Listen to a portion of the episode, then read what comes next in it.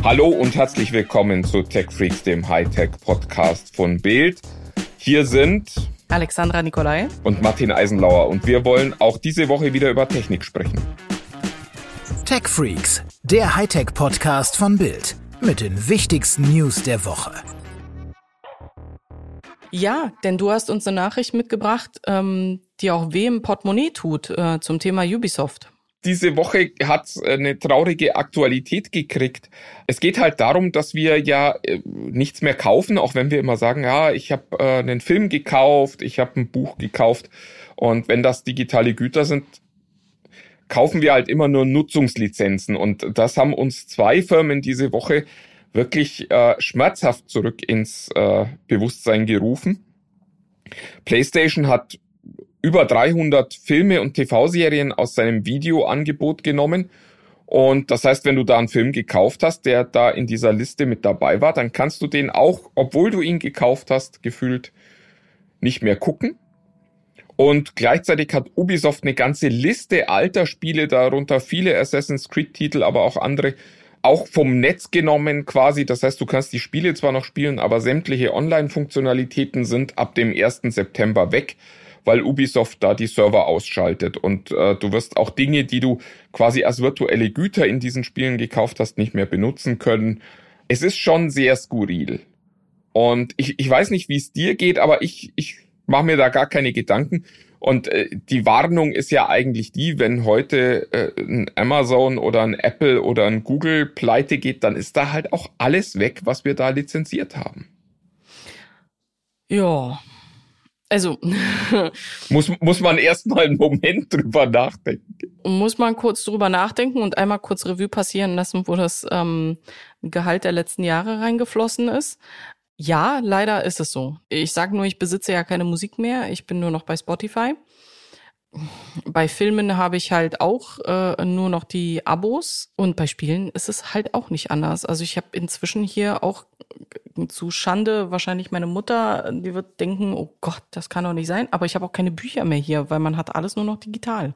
Ich finde, Bücher ist so das Letzte, wo man wirklich noch Dinge kauft, weil es halt wie ich finde, noch keine guten Flatrate-Angebote gibt. Vielleicht sieht das jemand anders anders, aber da ist es tatsächlich noch so. Und wenn Amazon halt heute sagt, du kannst auf diese E-Books nicht mehr zugreifen, dann sind die halt weg. Ja, das ist leider so. Ich wüsste noch nicht mal, ob man dann juristisch eine gute Chance hat, die Firma dazu zu bringen, diese Bücher weiter online zu halten. Äh, der, der tatsächliche Worst Case ist natürlich, die Firma geht pleite. Gut, bei Amazon wird jetzt nicht morgen passieren. Aber wenn die mal pleite gehen, es ist halt alles weg, was du da digital gekauft hast. Und du hast noch nicht mal eine gute Chance, das da irgendwie rauszukriegen. Schön ja auch immer, wenn dann Leute bei Amazon äh, die Kundenkonten gesperrt werden die können dann halt auch nicht mehr zugreifen auf all diese Dinge, die sie sich da mal lizenziert und eben nicht gekauft haben. Und ich, ich finde, da muss man regelmäßig dran erinnert werden. Ich, ich fände jetzt Sony und Ubisoft hätten es nicht so unfreundlich tun müssen an dieser Stelle. Das ist wahr. Aber eins kann man mir nicht wegnehmen, meine Galaxy Ranger Sammlung, meine DVD Galaxy Ranger Sammlung, von der ich mich nicht getrennt habe. Da kann hier der Planet untergehen. Die habe ich, ist meins. Kannst du die denn noch gucken? Hast du noch ein Gerät, ja. das einen DVD-Player hat? Weil das ist das, ich was ich bei mir feststelle. Und was, was ja für mich noch viel schlimmer ist, kriegst du die Energie hin, abends vom Sofa aufzustehen, diese DVD auszupacken, die ja, also bei mir zumindest immer dann auch wahnsinnig eingestaubt ist, die dann da reinzuschieben, dann auszuhalten, dass das ewig dauert und so. Also es, es ist wirklich, ich bin ganz schlimm, was das anbelangt. Doch, ich kann dir sagen, es gibt diesen einen berühmten Moment, wenn das Modem ausfällt und das Internet nicht mehr da ist, dann sind wir auch verloren. Das ist nämlich der nächste ähm, auf der Maslow'schen äh, Pyramide, der nächste Punkt. Wenn das Internet ausfällt, dann haben wir nämlich auch alle nichts mehr von unseren Lizenzen. Und dann bin ich froh, dass ich noch ein paar DVDs in der Schublade habe. Ja, wer weiß. Und dann musst du halt auf deinem 84 Zoll Fernseher in bester SD-Qualität die DVD genießen. Es wird ein Fest werden. So ist es, aber besser als einfach nur im Dunkeln sitzen und nicht mal ein Buch haben. Ja, wenn, wenn das Internet weg ist, ist das Leben zu Ende. Da, ich so ich glaube, darauf können wir uns inzwischen einigen. Today we're introducing unser täglich Apple gib uns heute. Ich fange mal mit dem an, was mich so ein bisschen fast schon diabolisch freut. Die Tage kamen jetzt raus, dass das iPhone einen Periskop-Zoom bekommen soll. Man, man stellt sich das vor. Ich glaube, diese anderen Handys, die nicht von Apple kommen, haben das seit fünf Jahren oder so. Bei Apple kommt das auch, aber auch nicht ins iPhone 14, sondern ins iPhone 15. Ich weiß nicht, was ist, was ist los bei Apple, dass die immer so lang brauchen, bis die Dinge dann erfinden? Die machen es eben richtig. Also die Kurzform ist, wenn sie sich hinsetzen und sie es halt äh, erfinden, dann läuft's auch. Weil das ist ja das, was ich immer am faszinierendsten finde. Du findest dann ja immer Leute, die dir erzählen, oh, guck mal, das gibt's jetzt, das ganz neu. Und du sagst, ja, was ist nur bei euch neu? Ach, wie, das hat Apple gar nicht erfunden? Nein, das hat Apple nicht erfunden. Ich sag ja gar nicht, dass Apple alles erfindet. Ich sag nur, dass wenn die es halt in Produktion nehmen, dann wird's auch ordentlich genutzt. Aber ähm, verprügelt mich nicht auf der Straße, wenn ihr mich dann trefft, bitte. Was auch neu kommen soll, wahrscheinlich sogar schon früher bei Apple, ist nochmal eine äh, dritte Apple Watch. Also zusätzlich zur aktuellen Watch und zur Watch SE soll es dann in Zukunft auch offenbar noch eine Watch Pro geben. Das könnte schon dies Jahr soweit sein. Größerer Bildschirm, kleinerer Rand, bessere Batterie und äh, vor allen Dingen angeblich noch unzerstörbarer. Also für Extremsportler und Leute, die zu viel Geld haben, ist, glaube ich, die Zielgruppe. Die findet man ja immer unter den Apple-Nutzern. Da, das stimmt wohl. Da, da ist viel Schönes dran. Oh, übrigens, an dieser Stelle noch, noch mal ein Apple-Lob. Ich habe äh, diese Woche zum ersten Mal das neue MacBook Air gesehen. Das ist echt schön bin ja nicht so ein, so ein, so ein Hype-Fan von dem M2, der ein guter Prozessor ist, aber halt auch klare Grenzen hat, gerade was Leistung anbelangt. Aber optisch ist das schon wirklich schön geworden. Und die Tastatur ist für Apple Verhältnisse sensationell gut, für normale Tastaturen nicht scheiße. Ist äh, bei Apple auch schon mal was. Also wirklich schönes Gerät. Also ich bin geneigt zu sagen, ob wir in der Post-Production hier so Eiskristalle, also das Geräusch von Eiskristallen. Die Hölle ist gerade zugefroren. Martin hat gesagt, das ist schön. Nee, es gibt, gibt viele schöne Apple-Geräte. Das ist, okay. äh, da, da ich, ich werde ja immer nur in diese Ecke des Apple-Haters gestellt, weil ich es wage zu sagen, die Dinger sind zu teuer und äh, können nicht genug. Und weil ich halt, weil ich halt diesen, diesen ganzen Hype nicht glaube, ich habe neulich mal irgendwo geschrieben, dass äh, Hochleistungs-Notebooks halt äh, nicht den USB-C benutzen. Da wurde ich dann von einem äh, Apple-Jünger belehrt. Ja, aber also die wahren Hochleistungs-Notebooks sind doch die mit dem M1-Chip damals noch. Und äh, das stimmt halt, solange man die Leistung nur anhand dessen äh, beurteilt, was Apple so an Charts macht. Und wenn man sich mal richtige Leistungsbenchmarks anguckt, dann sieht man, dass der M1 ein guter Chip war und auch der M2 ein guter Chip ist, aber halt mit einem äh, i9 nicht mithalten kann. Aber Apple schneidet diese, diese Charts, die sie zeigen, halt immer da ab, wo dann so die Energieaufnahme, die sie maximal noch hinkriegen, dann auch endet und unterschlägt, dass diese Intel-CPUs halt viel, viel mehr äh, Energie aufnehmen können und dann auch noch viel mehr Leistung liefern. Jetzt kann man sagen, bei einem Notebook wäre es schon auch wichtig, dass die wenig Strom verbrauchen, klar, aber äh, ja, glaubt nicht alle Charts, die Apple so zeigt bei seinen Präsentationen. Das ist, das ist keine Dokumentation, so eine, so eine Apple äh, Keynote, sondern das ist eine Werbeveranstaltung. Ich jetzt so stehen. Meine Meinung. Was hast du noch ausgegraben? Du hast noch ausgegraben. Ah, Dreck über Bitcoin, Blockchain und NFT. Da, da bin ich ja immer, immer weit vorn mit dabei, weil ich einfach das Gefühl habe, dass das so ein Hype-Thema ist.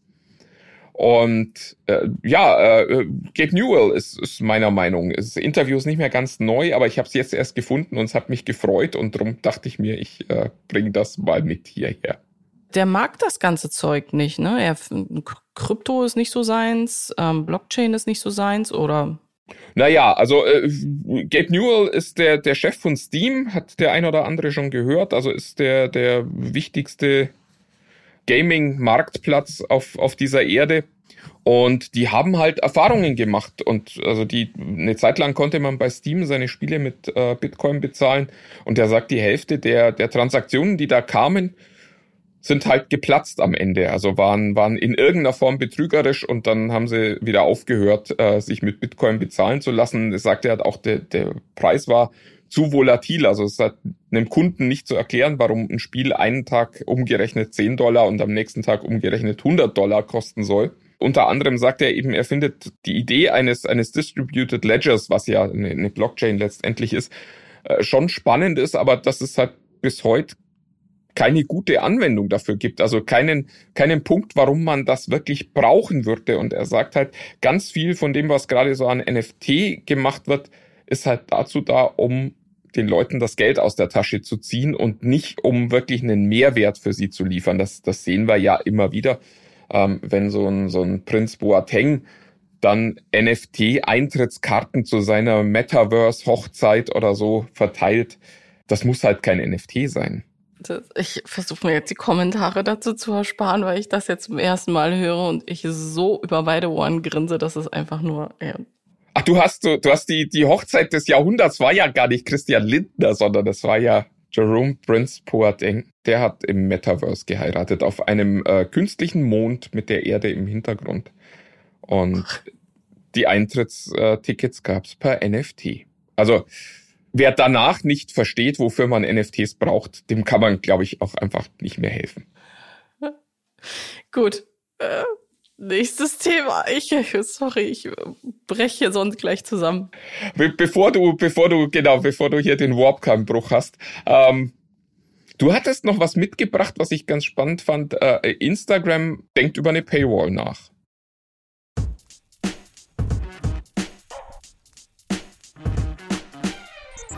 Inside Internet.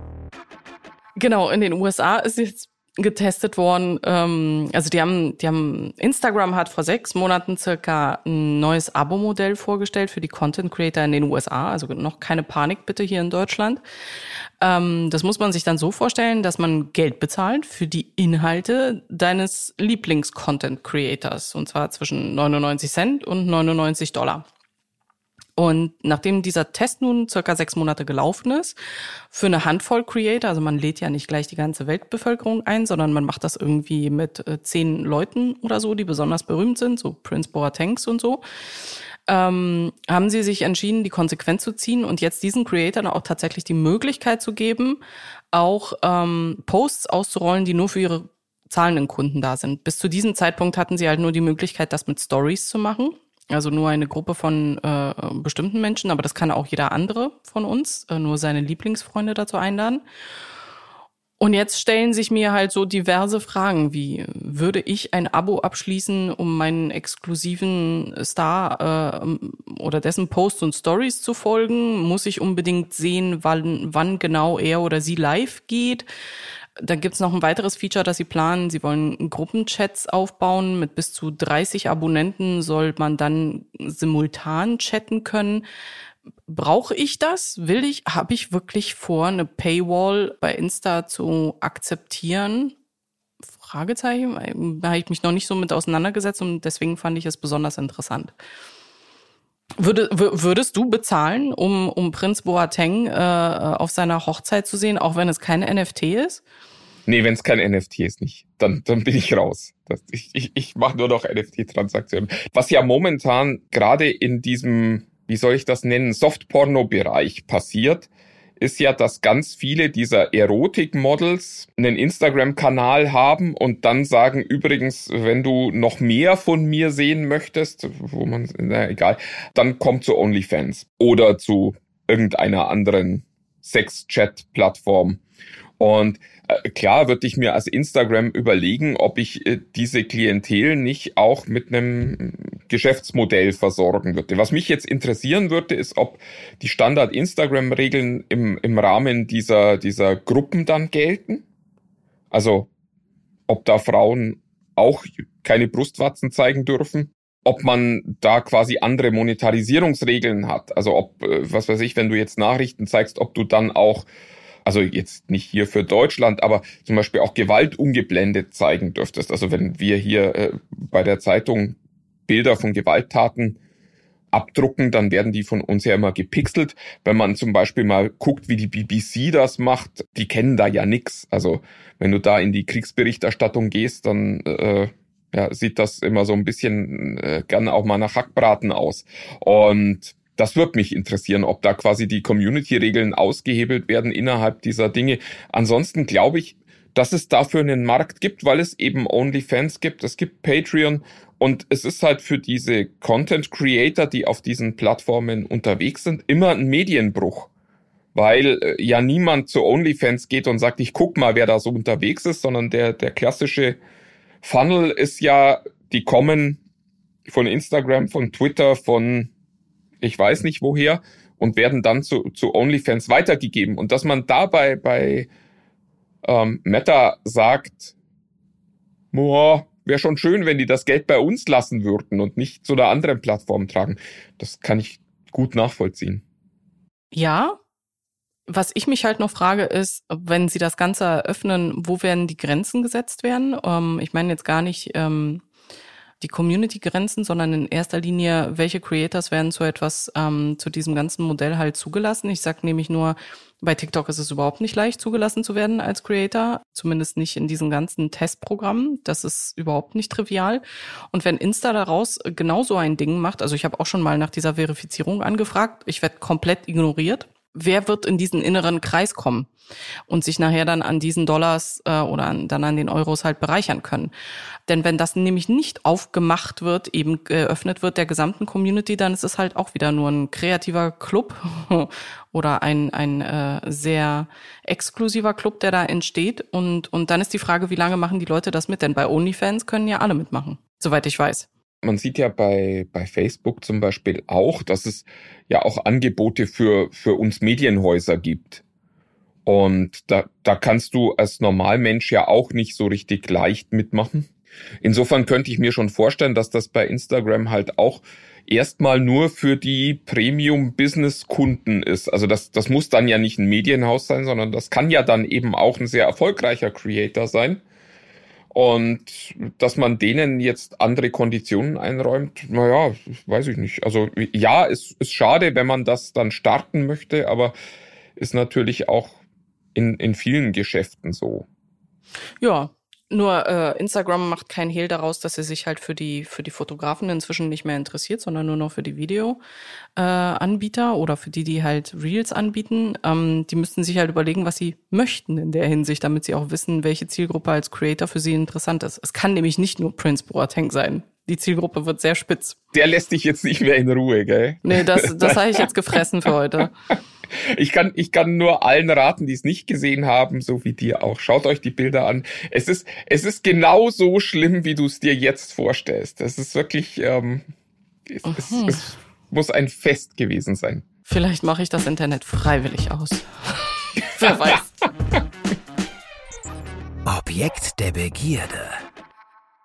Haben wir noch was? Ja, wir müssen noch über das Nothing Phone sprechen. Es hilft alles nix. Ist äh, gerade eben rausgekommen. Ich konnte es auch schon ausprobieren und ähm, wir sind äh, kurz nach ähm, der Lüftung der Sperrfrist für die Tests. Das heißt, ich kann euch auch schon tatsächlich erzählen, ja, wie es so war. Und ähm, es ist halt in meinen Augen das spannendste Telefon, das äh, Apple-Fans, ihr müsst jetzt ganz äh, tapfer sein, es ist das spannendste Phone, das dieses Jahr rauskommt, weil äh, sie sich halt trauen, einen anderen Weg zu gehen. Für alle, die Nothing noch nicht kennen, das ist ein Start-up von einem der OnePlus-Gründer, der bei OnePlus inzwischen raus ist und der was Neues machen wollte.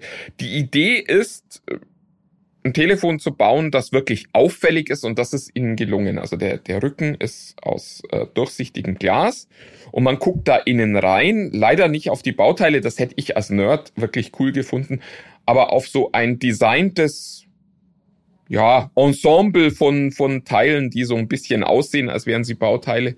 Es sieht schon ganz cool aus. Dazu gibt's noch etwas, was sie Glyphe nennen nämlich ganz viele Leuchtelemente in äh, unterschiedlichen Formen, die äh, dann auch unterschiedlich angesteuert werden können. Also äh, schickes Beispiel, wenn man zum Beispiel dieses Reverse Charging nimmt, also wenn man seine Kopfhörer am Handy auflädt, dann leuchtet so ein runder Ring auf.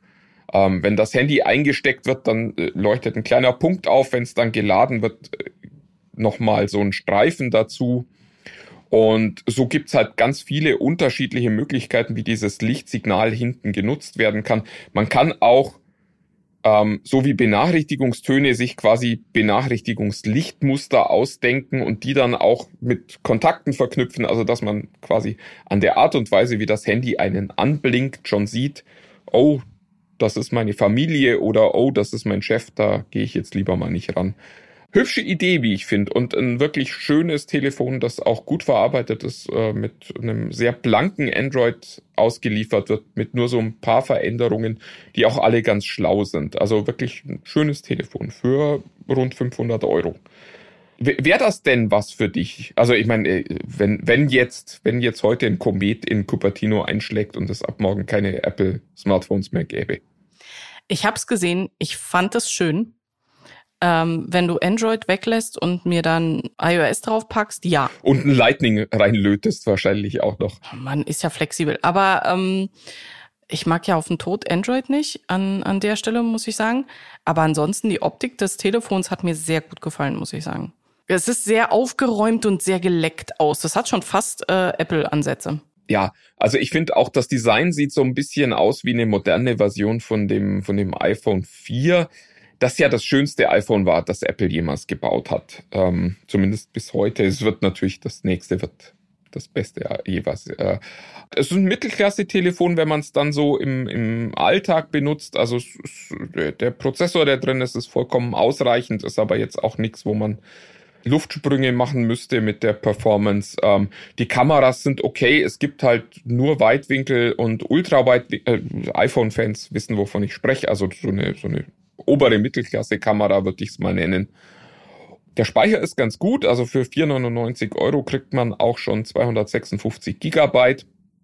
Das Display ist auch wirklich schön und äh, angenehm hell mit, ich glaube, 400 Nits waren's, äh, die, die da so äh, kommen. Das ist für ein Handy schon wirklich in Ordnung. 120 Hertz kennt der Apple-Fan auch noch nicht so richtig. Aber kein Periskop, oder? Äh, nein, nein, kein Periskop-Zoom. Das ist ja, das ist ja tatsächlich, das ist High-End-Phones vorbehalten. Insofern ist es natürlich auch konsequent, dass sich Apple dagegen entscheidet, die ins iPhone einzubauen.